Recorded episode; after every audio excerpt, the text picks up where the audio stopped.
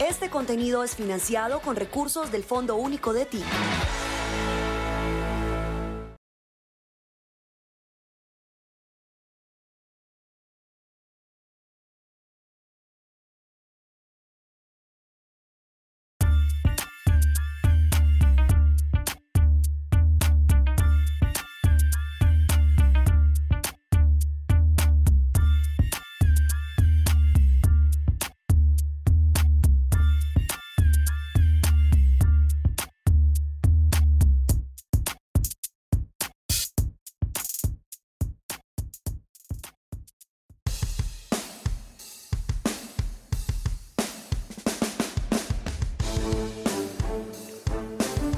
Amigos del Canal 13, bienvenidos de nuevo a este programa con Julio, que básicamente son entrevistas bacaneadas y solamente puede ser entrevistas bacaneadas cuando son dos bacanes. Pues yo, yo, me la, yo me la tiro de bacán, pero el bacán de hoy sí es un bacán muy largo, gran músico, gran cantante, gran compositor, un gran respeto le tengo. Hemos vivido una que otras experiencias, contables, son contables, pero, pero me encanta tenerlo aquí a mi lado y poder conversar para ustedes. Bienvenido, señor Santiago Cruz. Mi Julito, por favor, hermano, qué alegría, bello. qué alegría tenerte, qué alegría estar aquí contigo en este espacio tan bacano, hermano. Sí, sí, sí, la verdad es que eh, eligiendo la primera temporada yo decía, "Es que te- tenemos que traer la gente que, con los que tengo historias de hace Claro. mucho tiempo, que, que me encanta recordar y, y bueno, todo, todo, todo lo que ha sucedido en medio de la industria de la Desde música. Porque, entonces, sí. Claro, porque has vivido realmente a fondo la industria de la música.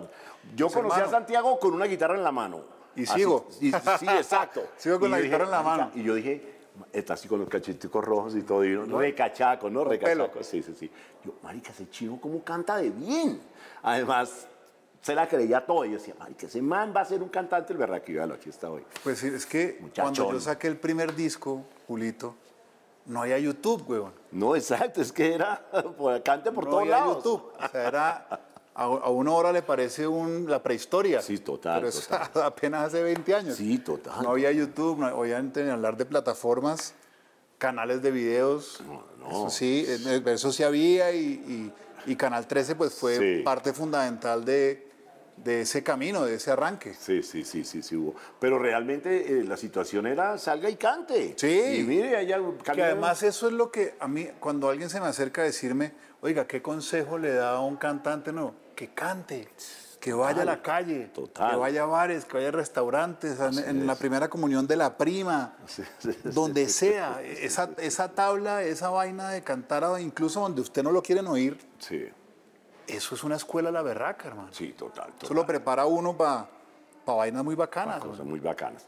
Y la verdad es que eh, los temas de Santiago pues siempre han sido alrededor del amor. ¿no? Sí, Alrededor sí del la gran mayoría sí. Que, que yo creo que al amor no hay nada que, o por lo menos al sentimiento del amor que uno lleva adentro, o conocer que es el amor, no hay nada que lo alimente más que la bohemia. Sí. La bohemia, Sí, o sea, lo lleva uno al amor, eh, co- comprende otro amor, ve otros amores alrededor, ¿no? sí, la noche, la vida, la calle.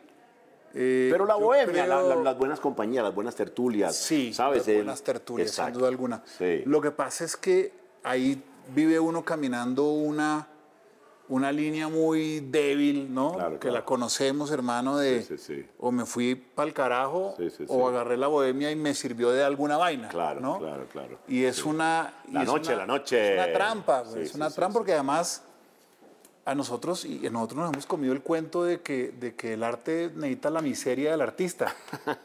Ese cuento nos lo hemos comido un montón, Sí, ¿no? sí, sí. Eh, y algunos hemos aprendido y otros no. Y otros ya no están Es por, por haberse creído esa trampa de que hay que pasarla muy mal Sí. para, para crear algún tipo de arte, ¿no? Entonces, pues, Pero, pero en, en toda esa bohemia eh, recorrimos unos caminos de la industria Sí. necesarios. o sea, Absolutamente. Tan, con la guitarra en la mano, venga, quiere que mire, yo canto, vea. Cha, marica, este man canta. Mm. Tan, conocemos gente, eh, nos involucramos con la industria, ¿no? Pues fuiste empresario de un lugar muy famoso donde, donde se presentaban los artistas, la- donde los artistas soñaban en presentarse en ese Además, escenario. principio. No solo porque el escenario pertenecía a Santiago y eso, sino porque la gente que iba al lugar era una gente Sí. de, una, de una bohemia muy bacana alrededor de la música. Y porque nosotros, al ser músicos, los que éramos socios de ese bar, es decir, eh, Morris y yo, que éramos inicialmente tres de los socios, luego se sumó Fer, Sí. Fer Gaitán, teníamos mucho respeto por la tarima, por el escenario. Sí, y sin que fuera un lugar con las mejores condiciones técnicas. El artista que iba sabía que ahí, que ese escenario era sagrado en el mejor sentido de la palabra. Total, ¿no? sí. Entonces tuvimos gente muy bacana que iba por puro gusto y por el placer de tocar y que repetían y que cada vez que venían a Colombia iban allá, Iban a allá. tocar, ni hablar de los, de los nacionales porque además nos tocó como ese florecer del pop colombiano post Vives, Shakira, Juanes. Sí.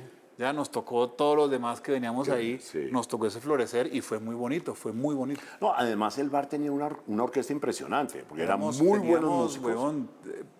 12 músicos, 12 éramos 12 músicos en tarima, un despropósito. Sí, sí, o sea, la verdad es que nos iba muy bien porque tenemos para pagarle a esos 12 músicos en tarima, pero es que eran claro. 12 músicos miércoles, jueves, viernes y sábado. Claro, No es que era solo los fines de semana. Claro. Teníamos. Eh, ya, para ese entonces, ya, ya habías lanzado varios álbumes. No, habías a ver. Ibas a lanzar tu primer álbum. Mm, Sí, yo lancé el primer álbum en el 2003, ya 20 años, weón. Eh, y ya llevaba cuatro años con el bar. Sí. Ya el bar tenía dos o tres años en la 93, que fue como la gran explosión de la vaina. Correcto. Eh, y entonces en ese, en, ese, en, en ese escenario fue que lancé mi primer disco, que le fue meh, bastante bien. Sí, Digamos que sí, bastante sí, bien para el momento. Eh, obviamente mucha gente me conocía porque era el del sitio. Claro, Entonces, pues claro, ahí uno claro. tenía una entrada. Sí. Eh, y a- apareció ahí una canción que se llamó Una y otra vez, que, que era guitarra y palmas. Eh, la hice años después, hice una versión con Morat, ahorita 2018 la hicimos, y eso quedó bacanísimo. Pero claro, entonces estábamos grabando la canción y me decían, los Villamil y Sasa, me decían, nosotros teníamos 8 o 9 años cuando esa canción salió. Yo decía, "No, sí, güey, puta". Claro, es que, es que la verdad, eh, y ese fue un momento de los baladistas muy poderoso. O sea, Sí, sí, sí, ¿sabes? sí, que, es verdad. Que, que, o sea, como que no solamente eh, en el pop estaba la balada, sino en el rock alternativo también venía la balada. Sí, la power ballad La del rock. Exacto, la power pero, ballad. pero es que aquí, aquí, aquí había una, lo que yo llamaba en aquel momento, y, y con mucho respeto por el género, pues era la dictadura del acordeón. Pues sí, ah, bueno, sí, estaba, eso era estaba el la industria. tropipop, Sí, huevón, sí, eso era sí. con todo. Sí, sí, sí, sí, sí, sí, sí. Y, y además yo tengo un cuento contigo que siempre lo he hecho, que no sé si lo he hecho acá, Claro que sí. de, ese, de ese primer encuentro que me dijiste, pues porque era lo que se veía. Me dijiste, hermano, si no tiene percusión y acordeón, esa vaina no va para ningún lado. Para ningún lado. Y tenía razón, o sea, uno viéndolo desde afuera, pues era lo que había que hacer. Pero como uno es bruto pero decidido, pues hermano, yo me fui por el mío. sí. Por ahí. No, y, y en medio de todo eso surge la pasión, de, sobre todo los artistas que componen, que cantan, como tú, no sé qué. Surge la pasión por, por grandes eh, figuras de la música latinoamericana. Y tuvimos que compartir una que fue fantástica, que fue Luis. haber tenido a Spinetta en tu lugar. Qué noche, man. Qué noche. No, no, no. Porque Spinetta llegó al Rock al Parque del 2004, realmente fue que eh, llamó el manager Ojanian, viste, llamó el manager, che, Julito, ¿te parece si el flaco Spinetta puede estar en el Rock al Parque? Y yo, marica, Por favor, ¿qué es claro. esto?". Me imagino que eso fue así. Como, Así, tal cual, como Claro. que, uy, no puede ser. Y claro, Ojanian, eh, por supuesto, bienvenido el tal, y el- además un queridazo. Estuvo, no, espectacular es, estuvo el turco del es el Rock al espectacular. Parque, fantástico. Y esa presentación allá en el sitio fue pues legendaria realmente Sí. porque fue la única presentación que se hizo a nivel privado como en ese ambiente que se merecía Spinetta. Pues es que- Porque Spinetta no era como de festivales. No, no hice, o sea, digamos que su estatura legendaria debería dar lugar para eso, pero ciertamente fue un artista que el gran público no conoció. Correcto. ¿cierto? Sí. Que lo conocían los músicos, lo conocimos los músicos y, y fue, pues es que de- detrás de Charlie, Fito, Calamaro, toda esa gallada que todos, que el gran público sí conoció, Claro. pues el papá era Luis Alberto. Luis Alberto, claro. Entonces cuando tú me llegas, porque además Julio fue el que me llega con la idea, oye, traigo espineta loco, ¿qué tal? Y yo, uy, hermano, listo. Pero además fíjate que yo me acuerdo que mis socios no me copiaron esa vuelta. no, no, no, En no. no. no me copiaron. No, y al final se hizo porque, hombre, chévere que pasara. Porque no había ni- no- al final no había ningún interés ni del artista ni de nadie de, de lucrarse, sino que pues sucediera. es que si nos ponemos a decir lo que, lo que cobró Spinetta por esa noche, me da vergüenza. Pero, Sí, pero, pero Era también, fíjate, es que eso también hace la magia de un lugar. También la magia del lugar, como Sí. el sitio tenía ese- Sí. ese- esa atmósfera alrededor, Pues Spinetta, cuando le hablamos del sitio, dijo, che, me encanta el lugar, loco, boludo. No, no, espectacular. Y, y esa noche fue muy poca gente. Es más, pues tenemos el honor de haber sido el primer show de Spinetta en Colombia. Total. En ese lugar, porque Total. al día siguiente fue lo de Rock al Parque. Correcto. Claro, 100 mil personas, Sí. que no sé de las 100 mil cuántas conocían a Luis. Sí, sí, de acuerdo. Pero, por ejemplo, en el sitio de las 300 que había, Ajá. pues 300 conocían a Luis, conocíamos a Luis y para nosotros era estar viendo pues a algún tipo del nivel de Lennon y McCartney. Sí, ¿sí me correcto? Era correcto, como, correcto. Como una deidad del rock latinoamericano, Además, viviste a fondo esa experiencia, ¿no? pero sin duda. Desde, desde el aeropuerto. O sea, Yo lo era fui a buscar fan al total. Fan por total. supuesto, yo lo fui a buscar al Tequendama a Luis, eh, en una, alquilé una van para la vaina, me fui a recogerlo, divino porque además yo llego al lobby del Tequendama y digo, eh, vengo a buscar a Luis Alberto Spinetta, tal, y enseguida baja él, ¿sí? Con la guitarra al hombro, ojo, nadie le estaba cargando la guitarra ni nada, el man con la guitarra al hombro, con sus gafas así, Sí. ya culo de botella, porque, Sí, sí, ¿no? a que le cambiaran la llave porque no le funcionaba. Y me dijo, espérame, ya regreso, tal, tal. Y nos fuimos en, en la van yendo del Tequendama a la 93 a la prueba de sonido Sí.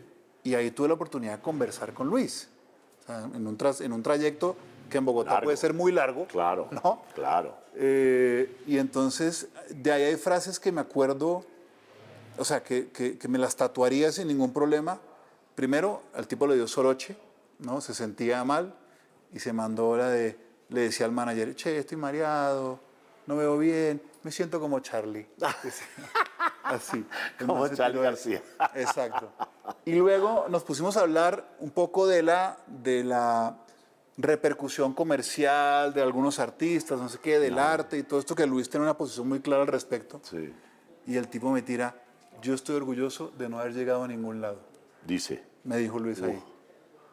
Esa frase está. O sea, ¿cómo es posible que este tipo diga que no ha llegado a ningún lado? Ah. No, pero claro, él se, re- él se refería a esa parte comercial, Claro, a que ese no gran público, sí, sí. que él entendía que había que sacrificar una parte del artista las exigencias de la industria. para Claro. llegar a ese lugar. Claro, claro, ¿no? claro, claro. Y fue un tipo que, que- que siempre, ¿cómo se- que- no, no quiero decir que escapó, huyó del éxito, sino que una vez sus proyectos conseguían algún tipo de repercusión, el tipo decía, ok, esto ya funcionó, voy a hacer otra cosa. Sí, correcto. No era que siguiera con la fórmula, No. sino esto funcionó, listo. ok, hagamos otra vez a ver si soy capaz. Sí, sí, sí. Y funcionaba, ok, listo, van, vamos a otra, ¿no? ¿Y no le cantaste ninguna canción a Spinetta? ¿No se A Luis cantaron? no, pero sí le pedí eh, tal vez su canción más comercial, que era Seguir viviendo sin tu amor. A mí me encantaba y fue mi puerta de entrada, Luis. Luego ya conocí otras cosas. Y, y recuerdo que me dijo, no la tengo en el repertorio, pero, pero va por ti. Y en el show yo estaba ahí, obviamente, el dueño del bar, me senté ahí como patrón en la primera fila y, y dijo, ah, estaba por ti. Más recuerdo en la prueba de sonido, Julio, no sé si tú estuviste, no me acuerdo. Tenía un saco tejido con la cara del pato Donald, Él. él, Sí. de este porte. Y era uno, pues, ¿qué hace Luis Alberto flaco. con el pato Donald? No, era, todo era divino. Eh, todo Todo, era sí, todo era divino. Sí, él me paró en, en el lobby del Tequendama, en el lobby al mirar y me viene flaco Spinetta, se me viene directo. Che, Julito, che, Julito, me están saliendo plumas de pollo. Y yo Claro. Y yo, pero flaco, ¿qué pasa? Y dice, viste, todos los días me dan pollo. Porque como el restaurante del Tequendama, pues los músicos, era por músicos, comida para todos los del, Claro, del claro. Rock al Parque. Cru. Entonces, el cruz, y entonces sacaban unos menús así fáciles, ¿no? Pa- pollo estrogonoff o pollo no sé. Che, me, un churrasquito, boludo, ¿será posible? Entonces, me te fui al restaurante y dije, oiga, señores, por favor, señor Espineta, denle carrecita roja. que... Eh, Luis era de esos artistas que uno no sabía si prefería que cantaran o que hablaran. Siempre fue tan claro, tan elocuente, tenía tan, tan, tan clara su, su visión de la música, del arte, de dónde trazar la línea entre el Ujú, artista y el entertainer, digamos. Sí, sí, sí, Era sí. muy lindo verlo y yo a cada rato entro en rabbit holes de, de videos de Luis Alberto dando unas lecciones, hermano, que Sin duda fue la inspiración de Calamaro, Cerati, Fito, Charlie, todo, porque como dice él, Espineta no, no llegó hasta aquí, ¡pum! Digo, no, viste, allá. No, yo por Yo, allá no. yo ese salto no lo voy a me dar. acuerdo, yo me acuerdo que a mí, me- a mí, cuando yo estaba en un show en Valencia, un concierto mío en Valencia, un pianista que grabó tres discos míos espectaculares allá, me agarró y me dijo, eh, yo a ti te deseo que llegues justo antes de donde tú quieres llegar. Mm, Porque donde tú quieres llegar no es bonito, no te va a gustar la vista y ya no te vas a poder devolver. upa. Entonces, con eso que tú dices de Luis, yo creo que Luis tenía claro eso. Pero, pero precisamente hablando de ese salto que a veces los artistas no quieren dar, que básicamente significa no querer aceptar la fama, ¿no? O sea, no querer someterse a lo que la fama significa, que es, pues la fama es una consecuencia al final, Sí. ¿no? O sea, digamos que al principio no buscamos la fama, sino buscamos como un reconocimiento. Pero desafortunadamente llega la fama y pin. Yo creo que si uno, o sea, uno está en este negocio por el aplauso, o sea, la recompensa, Sí, eso es lo más demente de todo. La recompensa sí. cuando uno termina de cantar una canción Sí, es total, esto. total. Entonces aquí todos estamos buscando algo de aprobación. total. y entre más sonoro sea el aplauso y entre más gente lo haga, pues es más bacano. Sí, sí, sí. sí No, yo no creo que uno diga, no, yo solamente quiero que me aplaudan 20 personas. No, si son 60 mil, pues qué putería. Mejor, claro, toda la vida. Pero sí es cierto que eso, todo eso, todos esos caminos conllevan, tienen un costo. Sí, tienen un costo, exacto. Tienen un costo. Tienen un yo, costo. yo en un podcast que hice durante pandemia, que hablé con músicos, futbolistas, escritores, periodistas, tal, yo terminaba cada entrevista con, para usted, ¿qué es el éxito? ¿Sí? ¿Cuál es su definición del éxito? El éxito. Yo tengo la mía, quería saber las distintas. Y, por ejemplo, Ricardo Silva Romero, el escritor, me decía, Sí. para mí éxito es tener la- sentir la menor cantidad de envidia posible. Mm, ¿no? Bonita definición. Sí, estuvo bien, sí, sí. ¿Cuál es la mía? Que uno esté en paz con el costo que uno está pagando por estar donde está.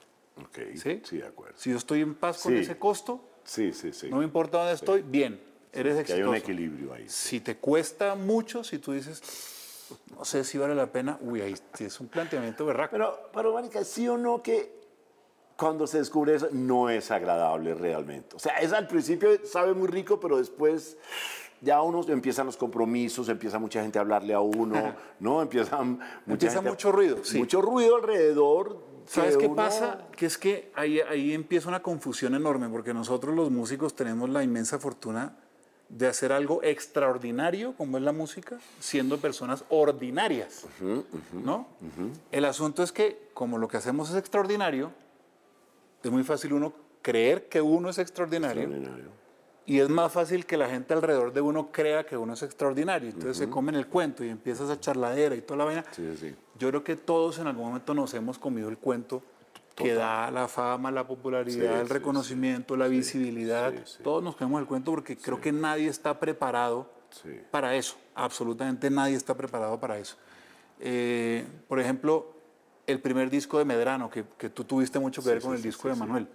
Yo siempre pensé que donde a mí me pasara lo que le pasó a Manuel, que fue que con su primer disco la toteara de esa manera, pues yo no estoy vivo, huevón, estoy en la cárcel. ¿sí? Es verdad. O sea, es era, verdad. era, Fue- un- era una cosa, Es o sea, mi cabeza estaba seteado en ese momento de una manera que yo no hubiera sobrevivido a eso, Sí, de acuerdo. porque no es fácil, No es fácil. es bacanísimo. Sí, sí, sí, total. Es todo Se lo que tú quieras. Los flashes de la vaina y, Y todo. sí, la cuenta Sí. bancaria, los flashes sí, y las niñas, y todo, todo eso es muy bacano. sí. Pero eso también, si uno no está parado firme, como dicen los boxeadores, eso lo tumba rapidito, hermano. Sí. Pero, pero entonces hablando de, de, afortunadamente en la vida que ya hoy después de tanto tiempo, mi Mm. querido Santi, casados, tenemos hijos, familias estables, vivimos por ese amor realmente, nos gusta eh, los sacrificios que genera ese amor, ¿no? También. Porque el amor también... Sí, yo tengo, una- yo tengo un problema enorme con la palabra sacrificio. Sí. pero un problema enorme. Porque suena a dolor. Sí. Ah, ok. Por la connotación que le hemos dado a la Sí. palabra. Tú me dices a mí, ¿tú qué has sacrificado por tu carrera? Nada. Nada, sí, nada, nada. Yo he repente, invertido ceder, mucho por mi ceder. Carrera. No, me dijo, ni siquiera. No, ceder no. He Yo he invertido mucho Ah, por mi carrera. es verdad, el tiempo, ¿Sí? todo lo que se ha pasado. ¿Qué, qué has sacrificado por tu matrimonio? Nada. Nada. Yo he invertido emocionalmente mucho por mi matrimonio. Muy bien. Yo no he sacrificado absolutamente nada. No me siento que sacrifique nada. Oye, pero cuando te mudaste a Ibagué, de repente fue también como zafando un poquito ese torbellino que se estaba generando, o, Sí, siempre, sí. o fue de bacanería, porque vivir en Ibagué, en Fueron- Ibagué es una bacanería, la verdad. Que, Santi está que muchas, bacán. muchas razones, entre ellas, hermano, que eh, eh, María Paz estaba embarazada de nuestro hijo menor, ya el- el- su cuarto, mi segundo, pero su cuarto.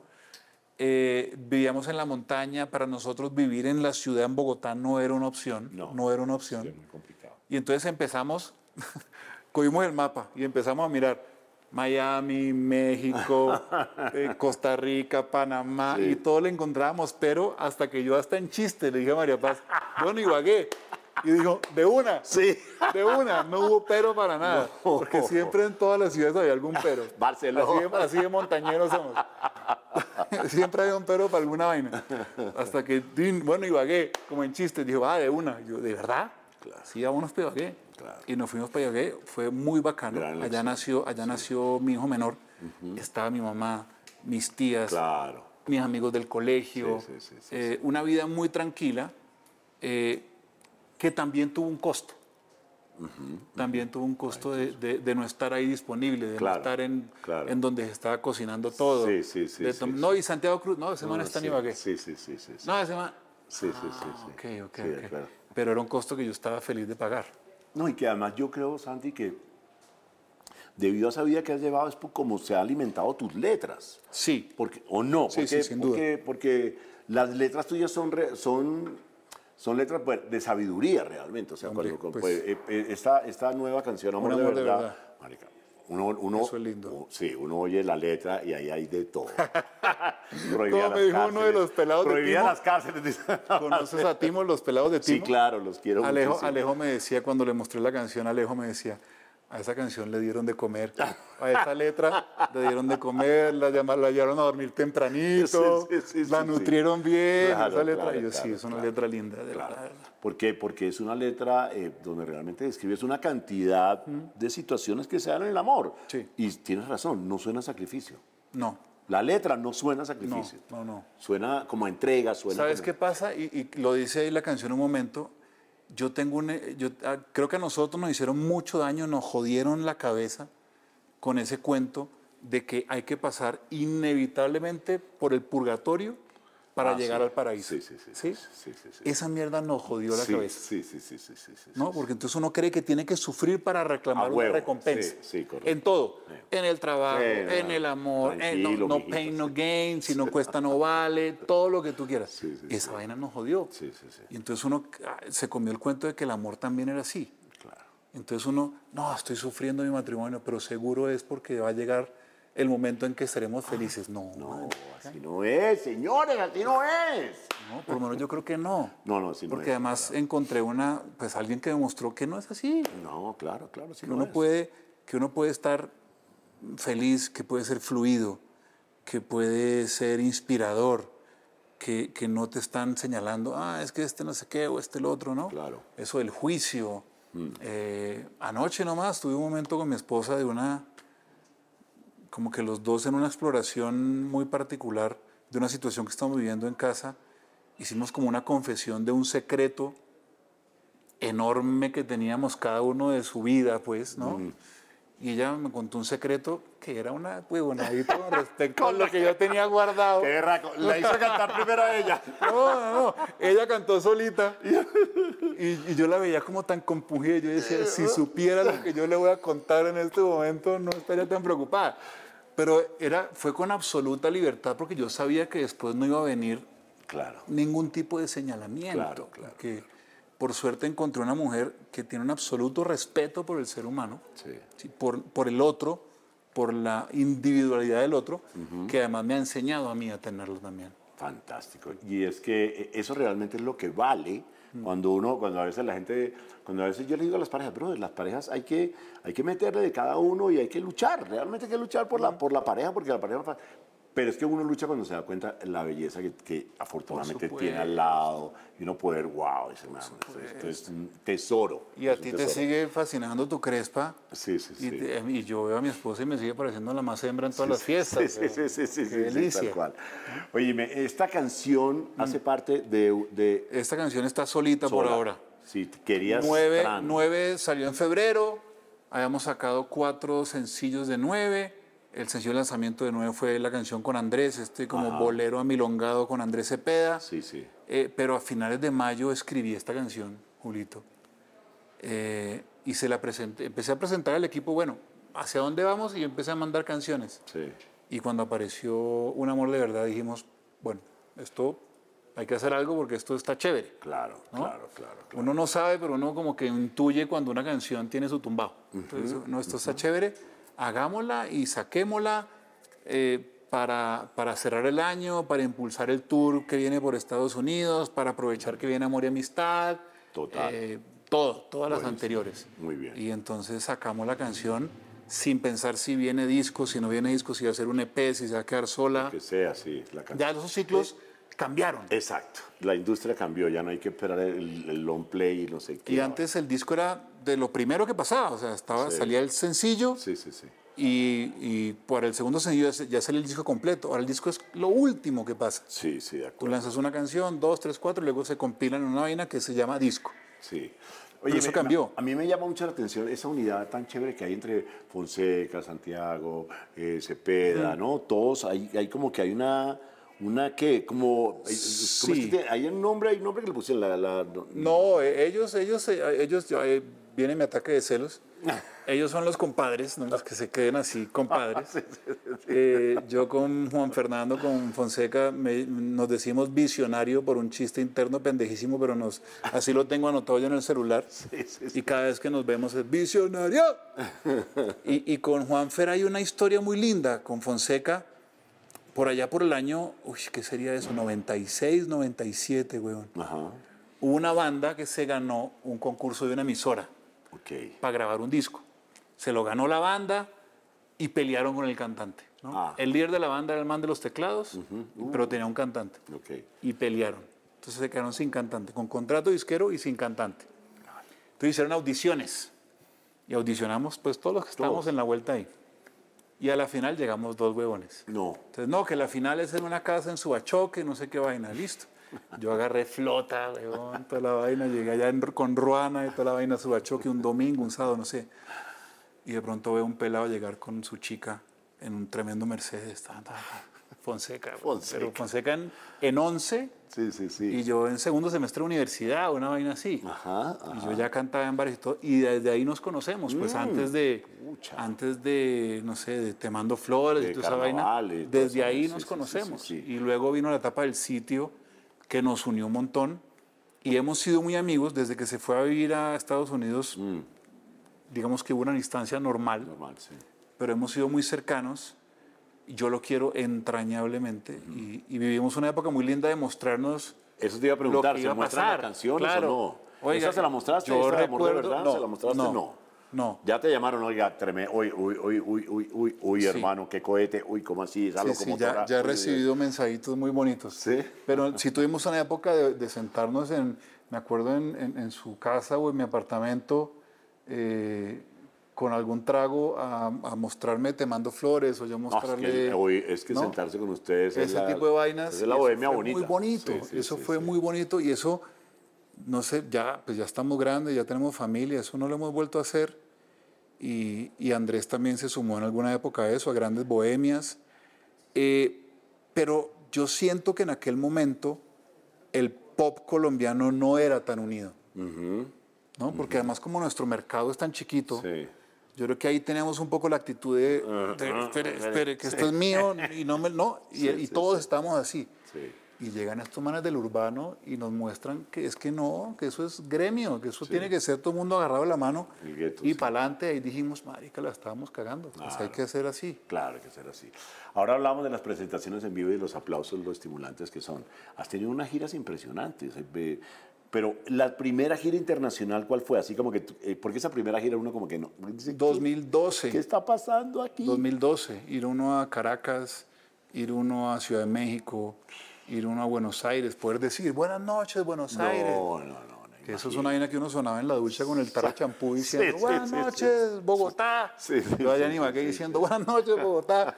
Y ya uno poder decir buenas noches, Buenos Aires, y tocar en el ópera, y tocar en, el, en la trastienda, y tocar en el Ateneo.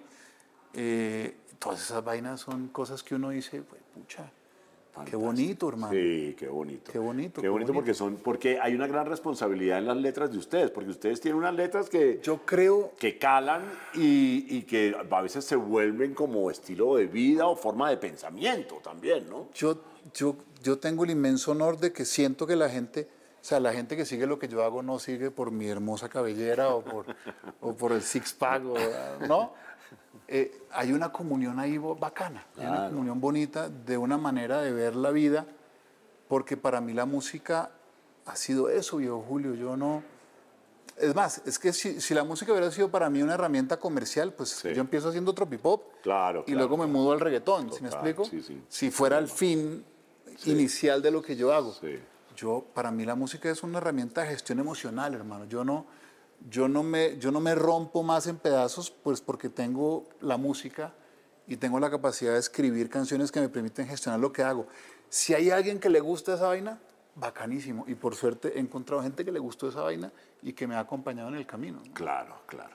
No, y- y ha sido un trabajo persistente, un trabajo de, Ah, sí. de, de mucho camello. Has Yo digo, también- puede que no los conquiste, pero que los canso, los canso. Sí, sí, sí. Yo sí, los sí. mamo, güey. Bueno, y has tenido unos managers también que han sido camelladores todos, Sí. ¿no?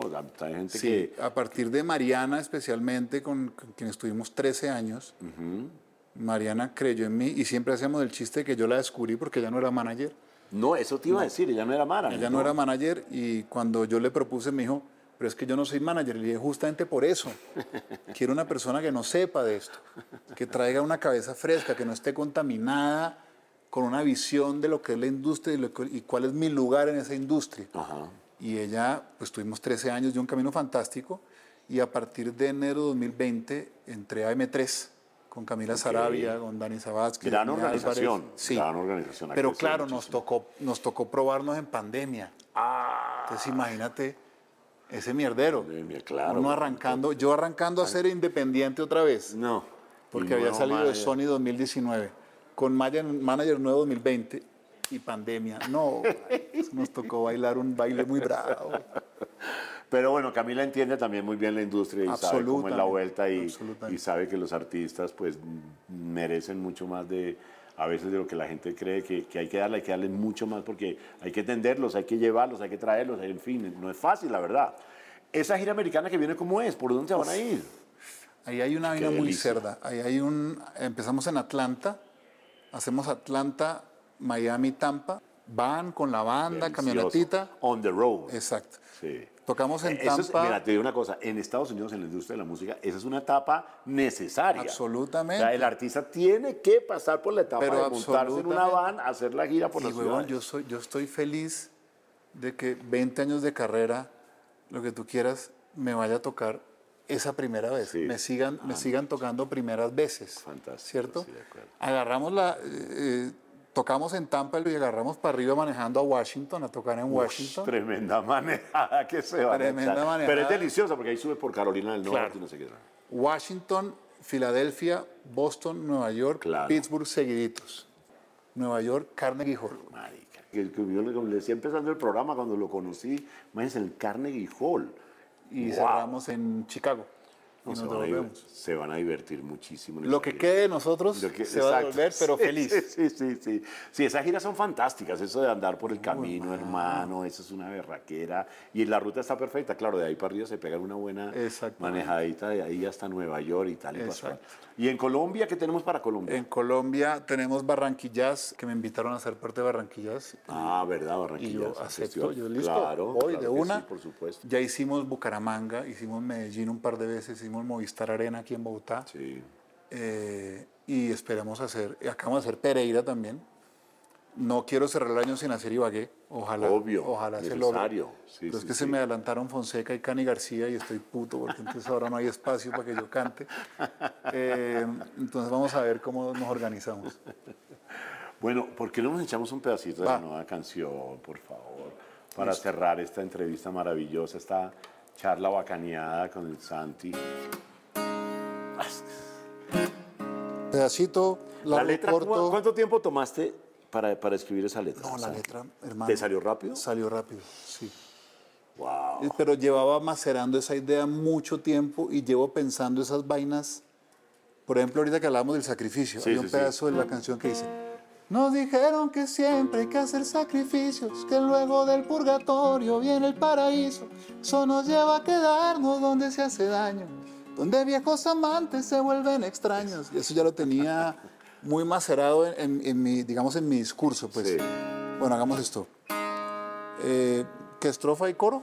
Sí, O exacto. corito y ya. Sí, no, estrofita y coro. Listo. Eh, No tiene que doler no tiene que lastimarte, no tiene que llevarte a dejar de ser tú, ni menos abandonarte.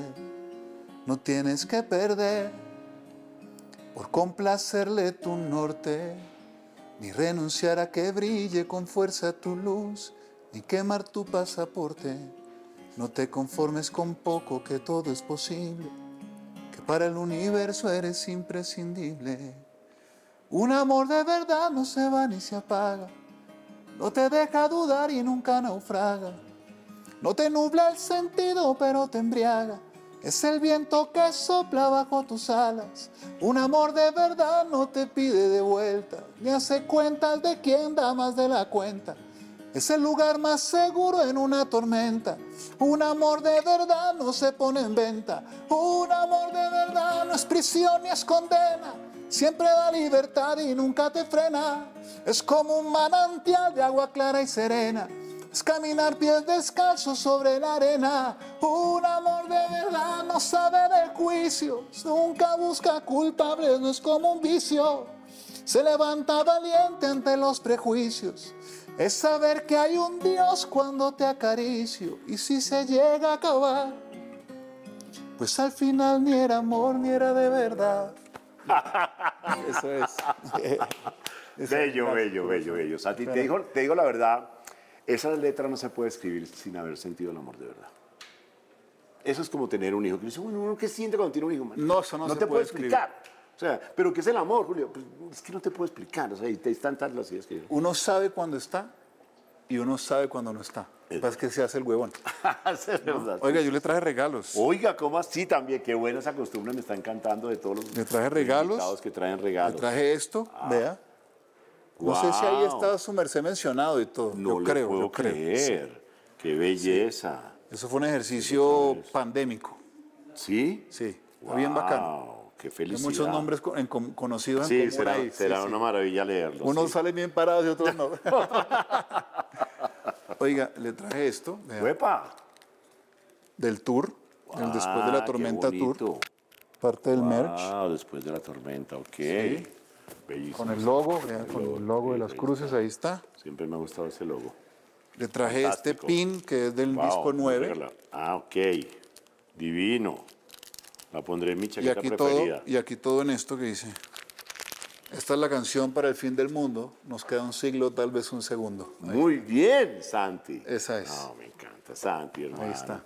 Qué Y. Jules. Mil gracias por tu tiempo, por, tu favor, buena onda, placer, por hermano. tus letras, por tu música, por lo que le has dado a la industria de este país y por lo que, hombre, los artistas al final son ejemplos para muchísima gente y la gente Hmm. ve en ustedes algo aspiracional también. Cuando yo dije en mi casa que quería ser músico, ahí no había salido El Dorado, Sí, sí. no había salido Clásicos de la Provincia, Ok. ni hablar de Pies Descalzos, ¿no? Entonces, digamos que no había Un referente como- referentes, sí, ok, ok. ¿verdad? En aquel momento. Entonces, claro, mi mamá dijo no, ni por putas. Música no. Estamos en el 2023 Sí. y un pelado dice a sus papás, quiero hacer música, y tiene mínimo 40 proyectos colombianos de distintos géneros Sí. en que puede decir, ¿sabe que sí? Hágale, hágale que sí se puede. eso, es, eso es una maravilla. Pues me alegra un montón, me alegra un montón, Santi, que hubiese- Gracias. era el camino indicado, Santi, no tenías otro.